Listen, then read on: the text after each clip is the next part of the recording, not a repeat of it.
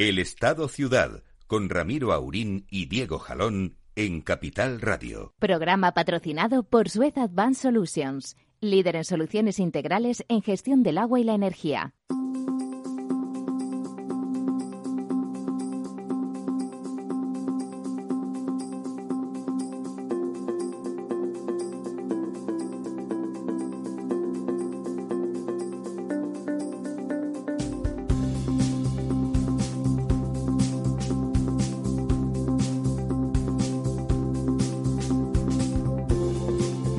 Pues buenos días, aquí estamos otro miércoles más, ya en mitad del mes de noviembre, en este estado ciudad. Eh, hoy don Ramiro Aurín, nuestro director, se incorporará dentro de unos minutos porque ha conseguido encontrar un atasco a pesar de que la circulación en Madrid pues está cada vez mejor, eh, aunque Madrid es una de las ciudades en las que menos restricciones hay, pues cada vez más restricciones en, en toda España.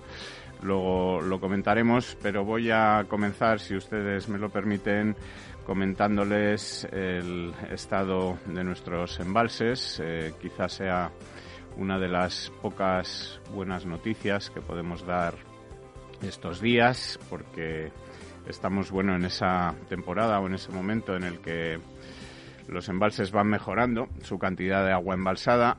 Ha llovido, está lloviendo, se espera que continúe lloviendo. Eh, en estos eh, días de otoño ha llovido por casi toda España y el nivel de nuestros embalses esta semana pues ha vuelto a aumentar en 333 hectómetros cúbicos lo cual representa pues un 60, un 0,60% más que lo que teníamos la semana anterior. Estamos ya en el 47,22%, eh, lo cual nos sitúa siete puntos por encima de cómo estábamos la misma semana del año pasado. Eh, si bien es cierto que el año pasado, eh, las últimas semanas del año, en prácticamente el principio del mes de diciembre, la curva, que iba muy baja con respecto a la media de los últimos 10 años, se recuperó de forma muy vertical. Llovió mucho en ese mes de diciembre y, se puso, mm, bueno, pues al acabar el año, eh, prácticamente en dos semanas se puso en la media de los, de los últimos 10 años, una media de la que nosotros ahora mismo, de la que en, este año estamos pues todavía lejos, estamos todavía a seis puntos, pues pues porque hace eh, en, esta semana, en, la medida de los últimos 10 años, estábamos en el 53,76% y ahora, como les digo, estamos en el eh, 47,22. Si vemos cuál es la situación por cuencas hidrográficas, pues eh, la buena noticia o la mejor noticia está en, en la cuenca del Tajo, que ha subido un 1,65% respecto a la semana anterior, 182 hectómetros cúbicos más. Se sitúa ya muy cerca del 50%. Eh, siempre está en esta cuenca, y lo hemos comentado aquí varias veces, la situación es algo mejor o, mejor en, la parte, digamos, media y baja de la cuenca que en la parte alta, donde todavía eh, los embalses están más vacíos. Eh, y les decía que la buena noticia era esta cuenca del Tajo. Y peores noticias tenemos para Guadiana y Guadalquivir, que aunque ha llovido eh, en los últimos días y a lo mejor este agua todavía no ha llegado a los embalses, la situación sigue siendo bastante pobre, con un 31% en el Guadiana y un 30% en el Guadalquivir, pero es que además el aumento en el Guadalquivir, que es esta cuenca del 30%, que les decía, que es ahora mismo la, peor de España, eh, el aumento respecto a la semana pasada es muy pequeño, es del 0,12%, ¿no? La cuenca del Guadiana, sin embargo, sube un 0,67%, 62 hectómetros cúbicos, para situarse, como les decía, en el 31,29. Es, es, es poco, es una situación, digamos, todavía preocupante pero bueno, eh, una situación que todavía, eh, o, que en este, a partir de este momento suponemos que, tiene que ir a mejor. Eh, es una situación mm, que comparten el resto de cuencas de, Andalucía con, con, un Guadalete Barbate en el 36% y eh, una cuenca eh, eh, mediterránea andaluza con el 41,57%. La única que está en niveles muy altos es la cuenca del Tinto, Diel y Piedras, que es una cuenca pequeña con una capacidad de tan solo 229 hectómetros cúbicos y que se sitúa en el 70%, en el 69,87%. Eh, la cuenca del Segura baja, eh, pese a que prácticamente todas las cuencas suben en estos días, y se sitúa en posiciones ya no tan buenas como las que ha estado disfrutando durante los últimos meses, con un 35% de agua embalsada, baja un 0,18%. Mucho mejor está la otra cuenca mm, tradicionalmente más estresada, que es la cuenca del Júcar, con un 47%. Eh, bueno, pues eh, como les decía, una situación que seguramente eh, va a ir a mejor en las próximas semanas. Eh, y que mm, nos permitirá pues seguir viendo cómo aumenta el agua de nuestros pantanos y cómo mm, bueno pues la situación va mejorando poco a poco. Eh, no quiero dejar de comentarles, aunque no esté hoy con nosotros don Lorenzo Dávila, que seguramente pues nos estará escuchando. Eh, el nuevo aumento en dos hectómetros cúbicos va poquito a poco ganando agua embalsada pues eh, su embalse favorito, el embalse de San Juan, que se sitúa ya en 49 hectómetros cúbicos. Eh, bueno, hemos podido leer en estos días en algunos medios, pues como los algunos grupos ecologistas se quejan de la construcción de algunos embalses porque tienen poca cantidad de agua eh, que no han servido, que dicen que no sirven para nada, puesto que no almacenan más que un 20, un 30% del agua o de su capacidad de, embalse. Y mm, bueno, pues eh, seguramente eso sea una forma de entender las cosas que nosotros desde aquí no compartimos porque bueno pues si los embalses no tienen más capacidad o sea no almacenan más agua eh, esto no quiere decir que los embalses sean inútiles sino que es necesario probablemente eh, que tengamos que plantearnos en un plan nacional de agua que eh, todos esperamos pero que no acaba de llegar nunca pues la forma de poder almacenar más agua y seguramente la forma de poder almacenar más agua dado que los embalses no se llenan, sea construir más embalses. Eh, entiendo que esto es eh, un problema para aquellos que piensan que los embalses son pues algo que construía Franco y que no tienen utilidad, pero en fin, los embalses pues nos permiten como ya hemos comentado aquí muchas veces, no solamente contar con agua para, para beber, agua para regar, sino además pues generar energía limpia, renovable, eh, siempre disponible, que está ahí aunque no haga sol, aunque no haga viento y que se puede activar y desactivar de una manera muy fácil, tan fácil como abrir o cerrar una, una compuerta.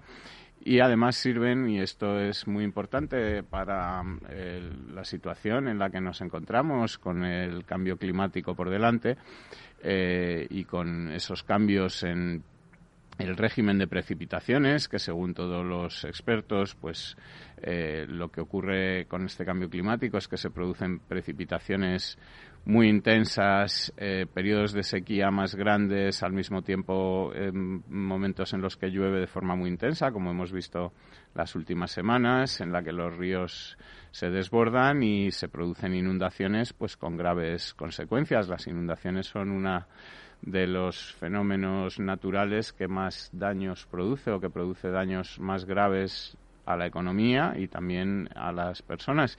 Y gracias a, los embalses, pues eh, podemos o contamos con una capacidad de laminar estas inundaciones, de que los embalses retengan este agua que de, de otra forma iría a los ríos de manera descontrolada, haría que los ríos se desbordasen y los embalses pues permiten eh, que, los ríos eh, bueno pues eh, se mantengan dentro de sus cauces y no provoquen daños que luego pues cuesta mucho reparar y además que, que producen pues graves consecuencias para las personas que lo sufren ¿no? a la espera, como les decía, de que venga don Ramiro Aurín, que debe estar ya seguramente al llegar, pues eh, voy a pasar a comentarles algunas de las noticias que se han producido mm, esta semana eh, en, los sectores, bueno, pues eh, a los que dedicamos habitualmente este programa, una de las de las noticias que más nos ha llamado la atención es, bueno, una eh, conferencia eh, en la que se han reunido pues eh, los alcaldes de algunas de las ciudades mm, donde mejor viven los habitantes, mm, algunas de las ciudades en donde más contentos están con sus alcaldes y eh, ciudades que además están pues muy avanzadas en, la prestación de servicios a sus ciudadanos, como son las ciudades de Madrid, Vigo, Sevilla, Bilbao y Santander, eh, que se han reunido bueno, pues en una, en una jornada virtual, no se han reunido físicamente porque como, como todos ustedes saben, pues estas reuniones cada vez físicas cada vez son más complicadas y además cada vez son más habituales las reuniones virtuales porque la tecnología lo permite y es una buena forma de poder mantener esta actividad de, encuentros, de eventos, de congresos en momentos en los que como este es aconsejable pues evitar eh, bueno pues eh, los desplazamientos y los contactos. Eh, les decía que los ediles o los alcaldes de estas ciudades de Madrid, Vigo, Sevilla, Bilbao y Santander pues han participado en una jornada virtual titulada Las ciudades inteligentes y los retos de la energía, organizada eh, por la Fundación Repsol y por la Universidad Carlos III de Madrid con el objetivo de impulsar bueno proyectos de impacto en materia de sostenibilidad en el marco de la transición energética, ¿no? Eh, los alcaldes han coincidido en destacar, eh, sobre todo en estas jornadas, bueno, la importancia de las alianzas entre el sector público y el sector privado, que son, eh, como han explicado, pues claves, clave para conseguir transformar las ciudades en el camino hacia la sostenibilidad, ¿no? Eh, las ciudades sostenibles, han dicho estos alcaldes, pues serán aquellas que apuesten por la transición energética, la digitalización, la movilidad sostenible y la cooperación público-privada, ya que, como ha explicado el alcalde de Vigo y presidente de la Federación Española de Municipios y Provincias, Abel Caballero, le recuerdo que Vigo es mm, la ciudad española que tiene las cuentas más saneadas. El alcalde gana las elecciones con mayorías muy holgadas, lo que le permite, a diferencia de otros alcaldes socialistas, pues poder gobernar sin el apoyo de, partidos populistas, que, en fin, que mm, siempre producen distorsiones e incomodidades en la forma de gobierno pues el alcalde de Vigo ha explicado en esta, en esta jornada que la cooperación entre el sector público y el sector privado en todas las materias y también en, materia ambiental pues es el modelo de la modernidad ¿no? y que requiere eh, o que esta colaboración es necesaria puesto que desde lo público no se puede pagar, ha dicho él textualmente, no se puede pagar todo lo que tenemos que hacer en las ciudades. Y por lo tanto es fundamental cooperar con las propias factorías locales para, para con, las empresas eh, locales y con la empresa privada pues para poder dar servicio y para poder prestar todos estos servicios y poder acometer todas estas iniciativas y todas estas eh, obras e infraestructuras, etcétera, que son necesarias para prestar servicio a las ciudades. Eh, se acaba de incorporar eh, al programa don Lorenzo Dávila. Buenos días, Lorenzo. Buenos días, Diego. ¿Cómo estás? seguimos a la espera de don Ramiro Aurín, que está de camino, como, como ya he comentado. Y estaba comentando, Lorenzo, una cumbre o esta cumbre de movilidad eh, sostenible eh, que han mantenido los alcaldes de Madrid, Vigo, Sevilla, Bilbao y Santander, eh, en el que una cumbre titulada Las ciudades inteligentes y retos de la energía, organizada por la Fundación Repsol, en el que eh, ellos hablan de la importancia o de la que es fundamental la colaboración público-privada para poder eh, modernizar las ciudades y para poder seguir prestando los mejores servicios. No sé a ti qué te, qué te parece. Esto? Bueno, y especialmente en temas, en temas de movilidad, ¿no? Eh, es decir, yo creo que la sostenibilidad, que además es un concepto que normalmente, fíjate, la gente lo tiende, lo tiende a, introducir más en el concepto, digamos, medioambientalista, ¿no? Bajo la idea medioambientalista. La sostenibilidad también tiene que ser económica. Y, bueno, y eso implica que hay que hacer eh, ejercicios de análisis coste-beneficio permanentemente. ¿no? El problema de la movilidad es un ejemplo muy claro. Aparte de que la movilidad eh, supone que si hay más atascos eh, con los sistemas actuales de coches, de vehículos, se contamina más y por lo tanto no es sostenible desde el punto de vista medioambiental, pero vayamos un paso más allá. ¿Qué ocurre si todos los coches, de repente, de la noche a la mañana, fuesen contaminación cero, todos eléctricos, y no contaminaran nada, cero? Eh, pues bueno, ya no sería sostenible desde el punto de vista medioambiental, pero a lo mejor sigue siendo insostenible desde el punto de vista económico, en cuanto que perder una hora o dos horas en atascos en grandes ciudades es insostenible desde el punto de vista personal, familiar, económico. Es decir, que hay otros criterios o otros drivers que gestionan la sostenibilidad. Aquí eh, hay, un paso previo, yo creo, fíjate que hay empresas europeas muy grandes, eh, estoy pensando en el grupo Volkswagen, fue uno de los pioneros en, este, esta visión estratégica de, bueno, en, lo que pasa es que en, España, en concreto en Madrid, lo vimos más de la mano de Mercedes con el primer car sharing este de, de los de los pequeñitos estos de los smart, eh, compartidos y tal, el car to go y tal. Eh, eh, que es el, hecho de los vehículos compartidos. Es decir, la movilidad hay que quitar vehículos de la ciudad. Esos vehículos compartidos, que es un cambio de modelo que tiene que ver con estas compañías eh, automovilísticas que empiezan a ver que realmente el negocio no es tanto vender vehículos como empezar a establecer convenios de colaboración público-privada para poner vehículos a disposición, por ejemplo. Que haya menos en París lo hace Renault con, con, vehículos eh, y, Citroën, por ejemplo, ¿no? Es decir, sí, ahí vemos cómo realmente es de la mano de ese, de ese impulso que solamente puede poner eh, por creatividad, por capacidad de inversión, por capacidad de gestión el sector privado de cada uno de los sectores es cuando se puede de verdad revolucionar. Y en el caso de la movilidad es, es el más evidente de ellos, o uno de los más evidentes. El, alcalde, eh, damos también la bienvenida a, nuestro director, don Ramiro Aurín, que por fin ha encontrado el camino para, el camino. El camino es difícil de encontrar y hoy Colón, Colón está perdido. No hubiera encontrado América nunca Colón si hubiera estado como, como hoy la plaza y, y su entorno. Pero por favor, don Diego, continúe No, estábamos hablando, don Ramiro, de este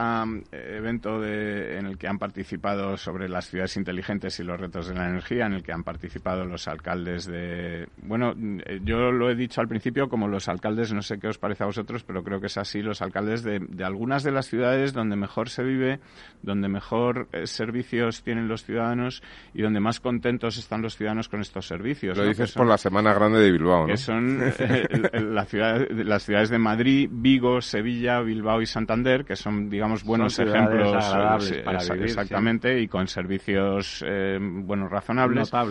Que todos ellos han señalado que la, una de las claves es la colaboración público-privada para poder prestar estos servicios. Y hablando de movilidad, decía el alcalde eh, Martínez Almeida la importancia de implementar un modelo eh, ciudad 15 minutos. Él lo, lo ha definido así. Y, y, tiene bastante que ver con esto de que no haya que desplazarse más de 15 minutos para llegar a cualquier servicio eh, que sea necesario. Es decir, que los eh, servicios estén disponibles en un radio de 15 minutos desde el domicilio de cualquiera para que eh, no sea necesario, pues seguramente coger el coche, ¿no? Es una de las de las de la idea de las ideas o de la forma de, avanzar en esta movilidad sostenible ¿no? Él ha hablado de que esto es eh, de la movilidad sostenible y de, la transición ecológica, pues son una del, parte importante de los objetivos de Naciones Unidas y de que bueno pues hay que seguir avanzando en este camino ¿no? de la colaboración público-privada y de ir eh, bueno eh, poniendo todas las eh, potencialidades que tienen las empresas privadas, el capital privado, la financiación privada al servicio al servicio de los ciudadanos, ¿no? El conocimiento, que casi es lo más eh, de lo que, hablábamos. Mientras que esto ocurre en estas ciudades eh, donde, bueno, los alcaldes más o menos, bueno, hablábamos de se preocupan de las personas, se preocupan de las personas, pues hay otras. esta semana hemos conocido hace unos días. Las bonitas, perdona, de esas ciudades que has mencionado es que son de distintos signo político. Efectivamente. lo mismo, ¿no? Porque que yo recuerde... Y distintas geografías, tamaños y claro, ¿eh? Vigo eh, es gobierno PSOE, Madrid gobierno PP con mm. Ciudadanos, Bilbao es eh, PNV... Es decir, que, que, hay distintas sensibilidades políticas que coinciden. Efectivamente, y mientras el alcalde de Vigo, pues... Que por ejemplo es del Partido Socialista y gana con holgadas mayorías y no tiene que depender de populismos y fía todos los servicios a la colaboración público-privada y hace que los ciudadanos de Vigo pues estén contentos y satisfechos con esto. Hace unos días conocíamos pues la nueva idea del alcalde de Valladolid que ha decidido que ahora sea el, ayuntamiento el que se dedique a gestionar de forma directa, es decir, quiere incluir en la, en la empresa de transportes, en Aubasa, que ya es una empresa con dificultades de financiación y más aún con los temas del COVID, que ha puesto en dificultades a casi todas las empresas públicas de transporte de España, pues quieres eh, que esta empresa sea también la empresa que, gestione los aparcamientos de Valladolid. Seguramente con la idea brillante de que a pesar de que Naubasa no consigue sacar dinero de los aparcamientos, sí que sangrará a los vallesoletanos y conseguirá cash para cubrir el otro déficit. De todas formas, fíjate, ahora que pues, comentas... Pues puede ser, pero vamos, que lo de embarcar a los ciudadanos en un riesgo empresarial, pues bueno, pagarán ellos. Es decir, claro que... Ahora que comentas lo de, Valladolid, me, me hace gracia, hablando de movilidad, porque eh, precisamente este, este lunes, aprovechando que la fiesta en Madrid, estuve en Valladolid, ¿no? Parece ser, por lo que me contaban allí, que el responsable de lo que había sido esta revolución de movilidad durante el gobierno de Carmena en, Madrid, que había hecho... Madrid Central, sí. Madrid Central y, no solo Madrid Central, la incorporación de los, de los carriles bici que nos quitan carriles eh, a la circulación de vehículos y tal. Entonces, claro, dices, bueno, en Madrid coges una calle como la calle Santa Engracia, ¿no? Dices, tienes cinco carriles de vehículos, te comes uno entero solo para bicicletas, pasa una bicicleta al día pero, pero quedan cuatro carriles. Pero es que en Valladolid dicen, pues vamos a hacer lo mismo. Pero lo hacen en vías que solamente tienen dos carriles, con lo cual se cargan una y el atasco que han montado es monumental para que pase una bicicleta al día, ¿no? Y, han empezado a cortar en varias vías y claro, no se dan cuenta de que eso, primero, no es Madrid, no, es que pase nada, pero, es que el responsable es la misma persona. Sí, sí, por eso digo. Recolocaron a este señor cuando salió de aquí y entonces lo recolocaron allí. Claro, pero que no es lo mismo una, una calle como Santa Engracia. Madrid en Valladolid. Claro, es que no es lo mismo. Bueno, chicos, nos estamos yendo. La publicidad es llegar yo y pedirme dinero.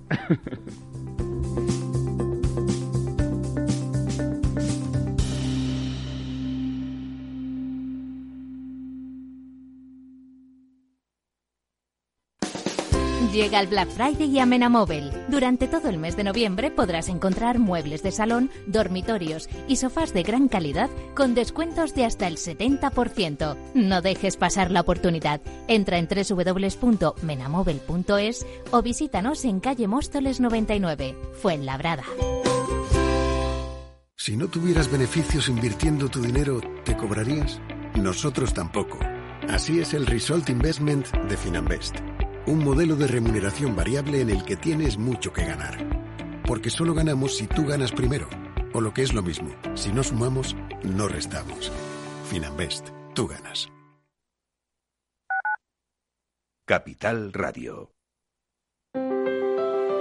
Si te gusta la cocina gallega de siempre, en el Mesón Gallego 1 y el Mesón Gallego 2 encontrarás los mejores pescados y mariscos de las costas junto a recetas de la Galicia interior, además de las carnes de Sanabria y los mejores embutidos de Zamora y nuestra terraza. Te esperamos en la calle Muller 35, teléfono 91 579 3623 y en la Plaza de la Remonta 13, teléfono 91 579 0769. Una recomendación del programa gastronómico Mesa y Descanso. Gráficas Naciones. Más de 50 años de experiencia en el sector de las artes gráficas. Apostamos por la última tecnología tanto en impresión offset como en digital y gran formato. Realizamos todo tipo de impresión. Tarjetas de visita, folletos, libros, vinilos, decoración y montaje de stands. Más información en el 91 629 2145 o en gráficasnaciones.es.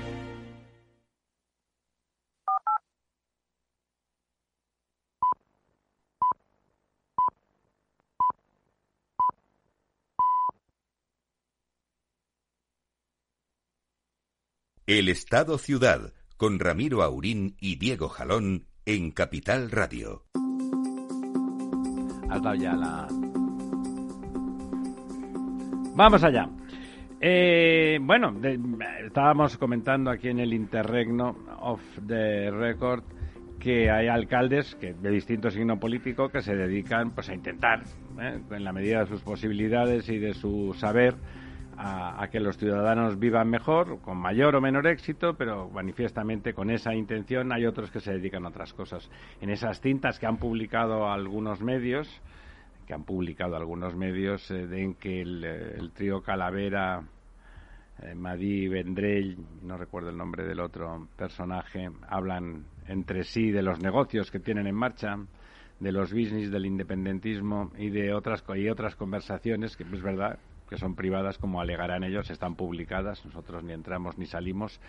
Eh, pero bueno, la señora Colau, alcaldesa, alcaldesa por accidente en esta ocasión en Barcelona, comenta, comenta que el asco que tiene por aguas de Barcelona y toda una serie de comentarios mm, estrictamente donde la gestión que hace, su famosa gestión en contra del servicio que allí se presta, que es excelente, por supuesto, eh, está teñido de, animadversión personal, vamos, mucho más allá de lo que en ningún caso es razonable y en este caso en esos extremos bueno pues indicaría a los barceloneses a qué se dedica a qué dedica el tiempo libre que diría Perales la señora Colau que es a, hacer vudú a, a alguna de las empresas más importantes de Barcelona Cataluña y España por cierto y si quiere, don Diego, sí, no, yo sobre estas, el capote. Sobre estas declaraciones de Ada Colau, quizá una de las cosas, aparte de su bueno em, odio a todo lo que sea la empresa privada, su deseo de sí, hay que hablar de, odio, de, que sea ella la que quiere gestionar de forma directa una cosa que no sabe hacer y que no estar ahí en medio, ya sabe.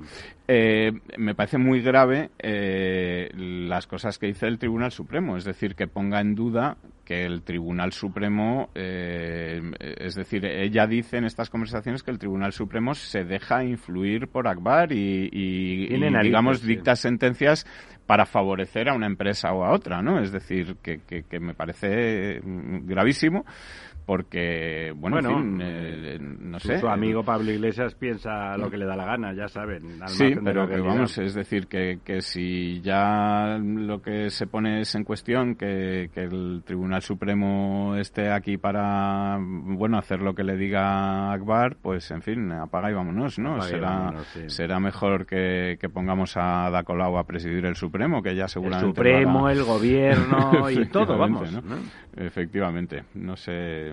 No, y sobre todo lo que, lo que pone clarísimamente en evidencia estas conversaciones es que, bueno, pues eh, la toma de decisiones es, es puramente política, no hay... Más allá que la política, no, no solamente política, personal, sino personal, de bajo vientre, ¿no? De bilis, biliar, Pero que ¿no? tiene nada que ver con, con motivos racionales, económicos, y menos todavía con el bienestar de los ciudadanos. Ni, efectivamente con el bienestar de los ciudadanos, ¿no? Sino que es más pues por, por ideología, ¿no? Más que política, ideología. ideología, insisto, y ya rencilla personal, cuando no se sale con la suya resulta que el tribunal, respecto de un litigio, que para eso están los tribunales, para litigar las discrepancias que hay entre particulares, administraciones y quien sea, pues si no le gusta, pues entonces carga contra todo de la forma más gangsteril y más, bueno, más impropia, ¿no? Don Diego, si quiere, entre usted al trapo con las cositas que haya por ahí importantes. Eh, mira, una de las cosas seguramente sobre las que tú también nos puedes aportar bastante es, eh, y que ha llamado bastante la atención en el sector del agua es el último informe que ha hecho el relator de... el ex relator. hasta ahora, relator de, Naciones Unidas, Leo Heller, pues antes de, irse, es decir, antes de cerrar la puerta... por fuera, eh, bueno, pues ha hecho... Es un tipo de, informe que, que, responde a aquel a, aquel, aquel refrán español respecto del convento y para el tiempo que me queda dentro, ¿saben? Pues un poco eso. Sí, bueno, pues, pues es un informe bastante peculiar, ¿no, don Ramiro? Eh, bueno, es un, no, es un informe, es una cosa plagada de falsedades y de mentiras directamente, influido particularmente por, por sus amigos españoles de Podemitas y de una asociación extraña que agrupa a pocos, eh, que se llama EOPAS, que también opina que todo lo público es detestable. Y cuando todo lo privado. Que, todo lo privado es detestable, por supuesto. y que en lugar de ocuparse donde realmente hay problemas de derecho al agua y de, y de accesibilidad, ¿eh? no solamente de derecho, sino de que realmente en la práctica sea, sea factible tener agua, aunque sea poca y mala, como Latinoamérica, sobre todo África, algunos lugares de Asia, bueno, muchos millones de personas en condiciones muy lamentables, pues resulta que se centran en España y en Europa, que es el sitio del mundo que sin ningún lugar a dudas el agua está más garantizada 24 horas sobre 7 y a unos precios más que asequibles respecto de las rentas eh, locales y además con garantías de que cualquiera que no tenga posibilidades, por supuesto, no se queda sin agua. Evidentemente, como todo el mundo lo que hace es buscar un lugar bajo el sol para medrar, algunos trabajamos, pero la, mucha gente está dedicada a esa otra actividad, pues nada, hay que buscar aquí, como decía un amigo mío, hay que montar los negocios en los barrios de los ricos porque allí te, los, los, residentes tienen dinero para comprarte, ¿no? Pues ellos han decidido también que ponen su chiringuito en los países ricos a ver qué sacan, a pesar de que aquí realmente no hay problema de derecho al agua, no hay problema de accesibilidad al agua, no hay problema de calidad del agua sustantivos, como para dedicar las Naciones Unidas. Y además es un poco repugnante que perviertan el concepto de Naciones Unidas, que se dedica de forma loable y otras algunas veces con más éxito, con más acierto y otras con menos, pero que tiene la intención de mejorar las condiciones de nuestra especie eh, en el planeta y que lo perviertan y se dedica primero el señor Leo Heller, que empezó como un relator razonable y que después contaminado, pues no habla de Brasil, que es, un, que es su país natal y donde las condiciones del derecho y la accesibilidad y la calidad del agua son nefastas. Porque no, no, ahí viene a hablar aquí a España. Sí, pero sobre todo... El, testigo lo recoge otro pájaro que aquí te Claro, habla, hablamos de, el otro día de, Ciudad de México, del artículo que escribía don Lorenzo Dávila. Eh, es decir, que este el señor Leo Heller está criticando un modelo que funciona de los que no funcionan ni palabras. Y de los que no funcionan, cuando se trata de un modelo público como en Ciudad de México, donde no llega el agua a los grifos, de esto no Y la que llega es para, para echarse a un poco a lo mismo que hablábamos antes de la componente ideológica, ¿no? lo lamentable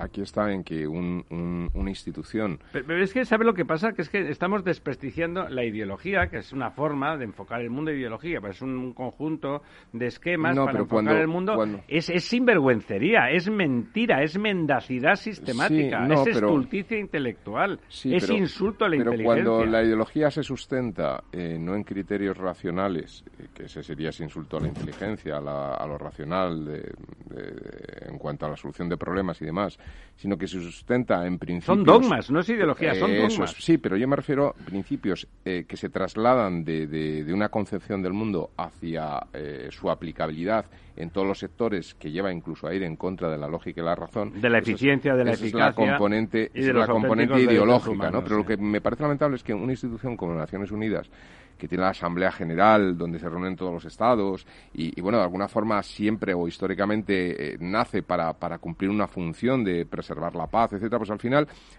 acaba creando una especie de, de, cuerpo burocrático, como ocurre con todas estas grandes instituciones, y ese cuerpo burocrático pues se dedica a, crear un, un, ejército de, de, personas donde ahí es donde se filtra estas, estos elementos digamos dogmáticos y donde se empiezan a emitir con el sello con el nombre o con el respaldo de Naciones Unidas elementos que no que no tienen y hacer perdón además hacer lo, más, lo, más, fácil. Sabe yo soy ingeniero y hay que trabajar mucho y hay que hacer muchas cosas bien para que todo salga adelante para conseguir las cosas No, entonces van ahí a lo más fácil, a un chomoyongo, a una charla, a una charleta de café, a descalificar a personas, gentes, empresas, profesionales que hacen las cosas, que las hacen básicamente bien y que además tienen los aparatos, los, los aparatos legales y judiciales de esos países son robustos, son los más robustos del mundo. Serán mejorables, seguro, pero son los más robustos del mundo y se van a meter ahí en lugares donde lo que hay que reclamar son unos céntimos en caso de que haya que reclamar algo,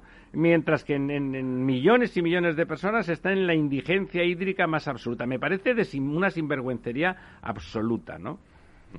Sí, además es un informe que va en contra de, las propias Naciones Unidas, ¿no? Es decir, que critica tanto las resoluciones de Naciones Unidas como que pone en cuestión o en duda el compromiso de Naciones Unidas en la protección de los del derecho humano al agua, ¿no? Es decir, que, que en fin, es con un informe, como decías tú al principio, eh, plagado de falsedades. ¿sí? no, que, o sea, pero y, mal hecho, chapucero, sin citar ninguna fuente, sin citar ningún dato. Es muy gracioso porque al final hablando de afirmaciones de comentaristas anónimos, y al final das cinco o seis eh, axiomas a cumplir que todos se cumplen en España y en Europa. ¿Eh? Esto es lo que habría en caso de que cayeran ustedes en esa en ese pecado capital que es dejar la gestión, porque no, no es la propiedad, es la gestión en manos de, privados y de profesionales privados, es decir, todo el mundo que no es funcionario, es decir, somos, los demás somos todos una pandilla de sinvergüenzas eh, en potencia. En, en, ese caso, cúmplase esto. Eso se cumple absolutamente, está en las legislaciones, en los pliegos de condiciones, está todo cumplido, es todo una falacia extraordinaria. Oiga, váyase usted a, pues eso, a toda esa sarta de países que son más pobres, que tienen más problemas, que están menos evolucionados políticamente y, que realmente tienen problemas. Vamos a defender ahí esos derechos y a ver cómo se construyen. Que, por cierto, acaban construyéndose también con contribuciones privadas, dicho sea de eso, paso. Eso no interesa porque, bueno, pues en esos países gobiernan, gobiernan personas pues que ideológicamente están Y además es muy difícil. ¿Sabe usted? En Uganda garantizar que el derecho al agua se ejecuta ya materialmente, al margen de las condiciones políticas, es económica, técnicamente es difícil. Es un no, trabajo y como tú dices, en muy, países, porque así ha sido históricamente cuando se ha solucionado o se ha mejorado, ¿no? Porque a veces realmente la solución total o, tratar de equiparar esos países o esas ciudades a ciudades europeas es, prácticamente imposible, pero si mejora mucho, el, se consigue gracias a, que intervienen pues sociedades privadas, empresas privadas, profesionales que saben lo que hacen, que invierten. habría que, preguntar, ahora estaban ayer promovían en una red de estos que hacen ellos, donde solo van ellos, promovían que, que, no, procesos de participación en las concesiones, que quiere decir cosas donde puedan manipular y hacer scratches para evitar que se hagan procesos de concesionabilidad de, pública a, los, a, las empresas y tal. O sea, pero, pero, insisto, pero ¿por qué no va usted a los sitios? ¿Por qué no emplea esa energía? Es la misma energía que, que, que tiene ese odio de vudú que, ejerce la señora Colau contra, contra algunas empresas, ¿por qué no la canalizan en positivo e intentan hacer algo por las gentes de este mundo que de verdad tienen problemas? ¿Por qué? No, es que la gente que les escucha y les hace caso, que muchas son de buena fe, deberían de preguntarse de qué estamos hablando. ¿eh? Don Diego, vamos allá con más cosas. Bueno, pues eh, eh, tenemos varios temas esta semana eh, importantes. Uno de ellos me parece que es eh, la presentación eh, del plan estratégico de Iberdrola en el que bueno ha anunciado un plan de inversión eh, de 75.000 millones de euros hasta 2025 no con este plan el, el grupo Iberdrola pues no está mal eh sí es es un dineral no es toda la inversión, naturalmente, ni siquiera la mitad, sino una parte más pequeña es la que va a llegar a España. Eh, o la que se va a hacer en España, porque, va a hacer mucho en el extranjero. es un grupo mundial. Eh, pero bueno, lo que pretende con esta, con esta inversión Iberdrola es eh, de entrada mm, duplicar su capacidad de, generación eh, en, potencia instalada, sobre todo en renovables, ¿no? Es decir, todo lo que se va a invertir es, es en renovable y eh, es un, un, plan, pues como te decía, muy ambicioso. El 90% de, de, de, esta inversión va a la consolidación de ese modelo de negocio centrado en energías renovables, en ampliar las redes y en ampliar el almacenamiento y el resto, que son 7.000 millones, pues es eh, para la adquisición de la, de la empresa estadounidense PNM Resources, que ya hemos comentado aquí en este programa. Eh, como os decía, eh, la inversión que se, que se va a hacer en España eh, es del orden de los 18.000 millones de euros, que, también es, es, un dinero, ¿no? Eh, eh, es un 60% más que en el anterior plan, la inversión en España, es decir, que es más que casi duplicar, no llega a duplicar, pero casi duplicar la, muy bien, muy la inversión que se hacía en España. Eh, eh, y gran parte de esta inversión, de, de, la que se va a hacer en España, más de 4.500 millones, se va a destinar a redes, ¿no? Y probablemente muchas de ellas pues sean dedicadas a esta implantación de, de, vehículos sostenibles, de vehículos eléctricos, etcétera, de redes que permitan... que permitan esa conectividad real, ¿no? vamos, que permitan que, es, que sea posible realmente utilizar vehículos eléctricos. Recargarlos y con muchos puntos de recarga. En España, ante estos anuncios diversos Iberdrola, pues hoy mismo, eh, no, sé, no recuerdo si es, ahora mismo os lo digo, si es Arthur Andersen o JP Morgan, eh, bien han salido a decir eh, que, que daban su visto bueno, ¿no? Digamos, o que... Que les parecía una buena idea. Exactamente, que, que, la calificación que le dan estas agencias pues avala este plan estratégico pese a los riesgos, a los grandes riesgos que señalan estas agencias. Aparte del mal gusto de, ese plan de citar cantidades, de fijarlas en objetivos geográficos y técnicos, qué, qué cosas, ¿verdad? Esta gente de las empresas. Sí, de hacer planes en los que se dice lo que se va a hacer. lo que, Yo quería sacar una noticia que, que la venía leyendo antes de venir que me ha parecido, pues de esas, la, buena noticia del día. Y, no me hable de que el Atlético juega bien, que ya lo sabemos, ¿eh? No bueno, esa, es la, eso no es noticia, eso es la, realidad de todos los días, ¿no? Pero no, no, no, me refiero a los contratos que ha cogido ACS en Estados Unidos por valor de 2.400 eh, millones, que, que, Estados Unidos ya supone casi el 40% de la cartera de pedidos de ACS, que estamos hablando de la una de las primeras compañías eh, constructoras del mundo, ¿no? Y, además con, con obras que han, que han sacado tan emblemáticas como lo digo porque es un además es un aeropuerto muy emblemático como la renovación de todas las terminales del, del aeropuerto de Denver que es un hub muy importante que, que, está en Austin eh, y, que, y que bueno como nota siempre han dicho que era un sitio de extraterrestres y tal porque tenía ahí un, tiene una estatua de un caballo azul que representa algo así como algo sideral o traído de no pero tiene tiene mucho nombre es, es como no está está cerca de la ruta 66 de Estados Unidos pero digamos que tiene mucho eh, mucho elemento es muy icónico sí. icónico no claro renovar todo y además es de los primeros aeropuertos desde el punto de vista arquitectónico que empieza los grandes espacios como lo que vemos aquí en la T4, etcétera, es el, primero que realmente mm, eh, empieza a decir ¿y por qué no tenemos 80 mm, metros de altura en, la, en, la terminal? sí. y, a partir de ahí arranca, eh, también es icónico en ese sentido porque arranca una serie de aeropuertos a nivel mundial, pero también saca la terminal de San Diego, del aeropuerto de San Diego, saca varias autovías, autopistas en la costa este americana, es decir, realmente... Se convierte en un grande de Estados Unidos, ¿sí? Desde el punto de vista de la eh, construcción. Bueno, de hecho, es lo que digo, está, es, representa ahora mismo, siendo ACS una de las cinco mayores empresas de construcción del mundo. Y además de las no chinas debe de ser la primera o la probablemente segunda, la primera, ¿no? Y que el 40% de su cartera de pedidos provenga de Estados Unidos, pues ya te está indicando sí, me gustaría saber, vamos a mirar un día de estos, a ver qué representa en el contexto de la construcción de Estados Unidos ya esa presencia de ACS y otras españolas. Además, una de sus empresas, no sé si decir filial, pero una empresa participada que es Avertis, ¿no? Que, que, que ACS compró junto con eh, con, Atlantia, eh, pues también está entrando de lleno en el negocio concesional de autopistas en Estados, Unidos, eh, aliada con un fondo canadiense, un fondo de inversión canadiense que se llama Manulife.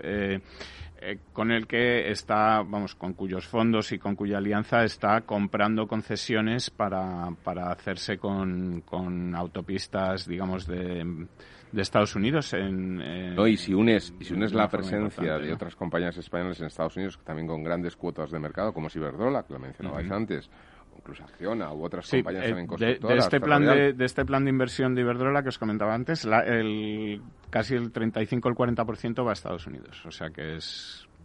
Bueno, es un gran mercado y es uno, sigue siendo uno de los países, si no es ahora se pelea con China, pero de los países más ricos del mundo, ¿no? Bueno, se pelea, se pelea en términos de lo que los economistas nos inventamos y llamamos PPA, ¿no? Paridad de poder adquisitivo.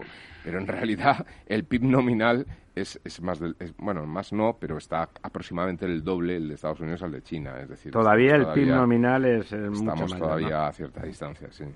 Sí, no, además eh, yo creo que es un mercado, aparte de un mercado grande y un mercado en donde hay eh, capacidad adquisitiva, capacidad adquisitiva, eh, es un es un país que precisamente seguramente es un, gran mercado y con capacidad adquisitiva y con ese PIB que duplica el de China que dice don Lorenzo por una cosa muy importante que es eh, el sistema, mm, digamos, eh, institucional que hay allí, el sistema jurídico, el sistema de derecho, donde hay una seguridad para la inversión, donde no eh, se están dando bandazos, donde no se deciden las cosas por ideología, donde no llega un pues, alcalde. a ver, parece que estas elecciones parece que se va a demostrar esto. Esperemos que se concrete. Efectivamente, porque yo creo que eso es una de las cosas que estas empresas buscan, tienen muy en cuenta y buscan a la hora de, eh, ir a mercados, como por ejemplo está ocurriendo también en Australia, donde hay muchas empresas españolas que están cada vez entrando más en Australia y con más... Concesionando y haciendo... Efectivamente, por, porque ven Claro, las concesiones son a largo plazo, son eh, grandes inversiones a largo plazo, con lo cual... Y requieren marcos sólidos y estables. Seguridad jurídica, y, jurídica y gente que no cambia las reglas del juego a mitad del partido y... Que no son dictaduras, que no son eh, populistas. Fíjate, fíjate que yo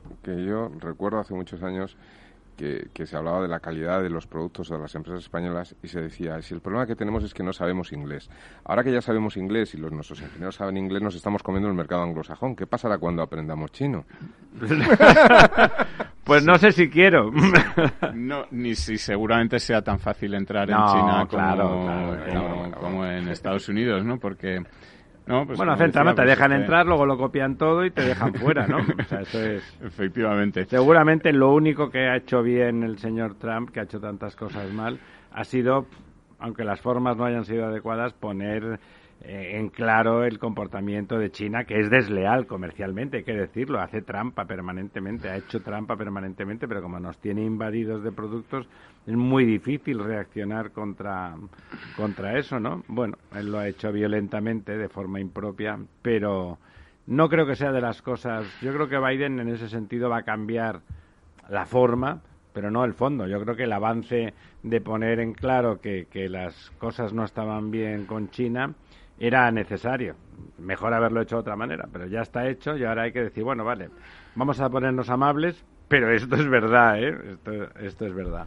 Sí, no, no era Trump el más eh, diplomático, diplomático con, con, China, de hecho. Con nadie, en realidad, ¿no? efectivamente. No, Trump, efectivamente, es que no era China, era el tema de Europa, era el tema de América Latina, claro, que totalmente abandonada, ¿no? Es decir, que yo creo que Biden, eh, pues bueno, eh, lo primero es entablar un, un diálogo de tú a tú que es lo mínimo que se espera con respecto a sus aliados históricos, en este caso Europa, o recuperar eh, pues bueno, la, necesidad también de los, de los lazos históricos que tiene con, América del Sur. Sí, cosas de sentido común, el negacionismo del cambio climático, hay cosas... Luego elementos como efectivamente la vuelta a la Organización Mundial de Comercio, la vuelta que ya anunció la Organización Mundial de la Salud, es decir, una serie de El multilateralismo, ¿no? El, el, el, germen de la sociedad occidental y, de la capacidad de crecimiento y, y de la globalización. Es decir, el camino emprendido era antiglobalización radical.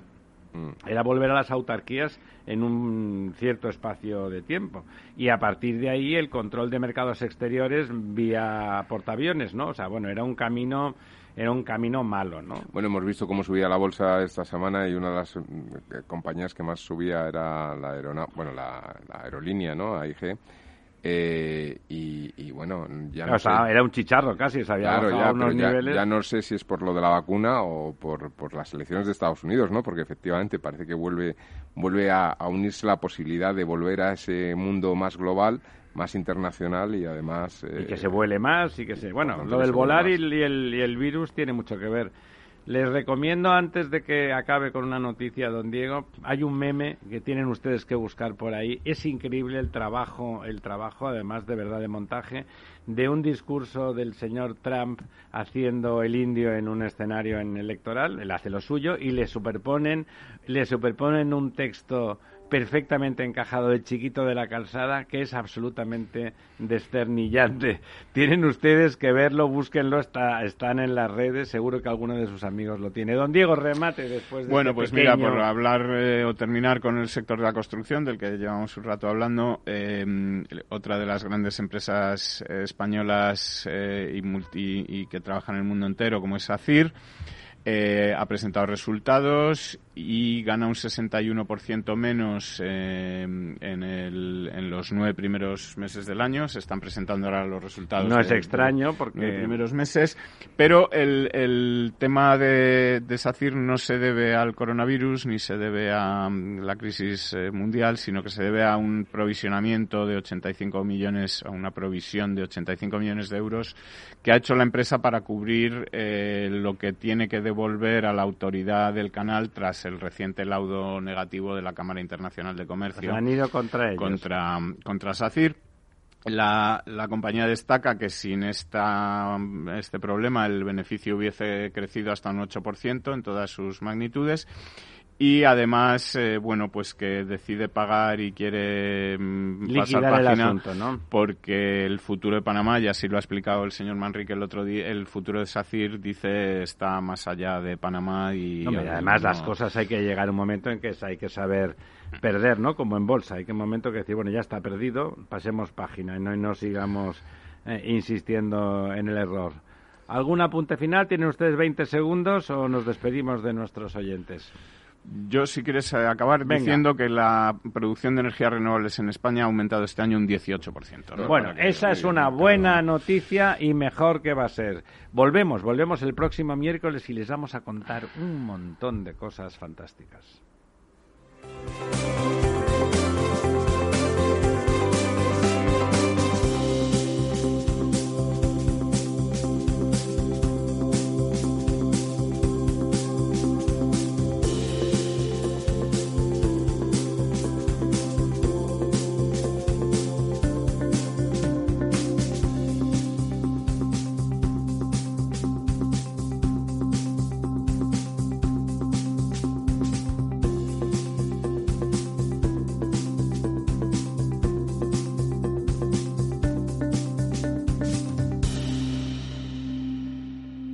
Programa patrocinado por Suez Advanced Solutions, líder en soluciones integrales en gestión del agua y la energía.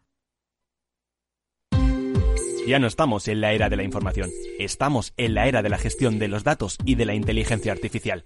El tratamiento inteligente de estos datos proporciona un valor enorme a las empresas en sus procesos de negocio. En Piper Lab ayudamos a nuestros clientes a tomar decisiones de negocio basadas en datos. Escúchanos todos los lunes a las 10 y media de la mañana en el espacio de Big Data de Capital, la Bolsa y la Vida. Para personas inquietas, Capital Radio.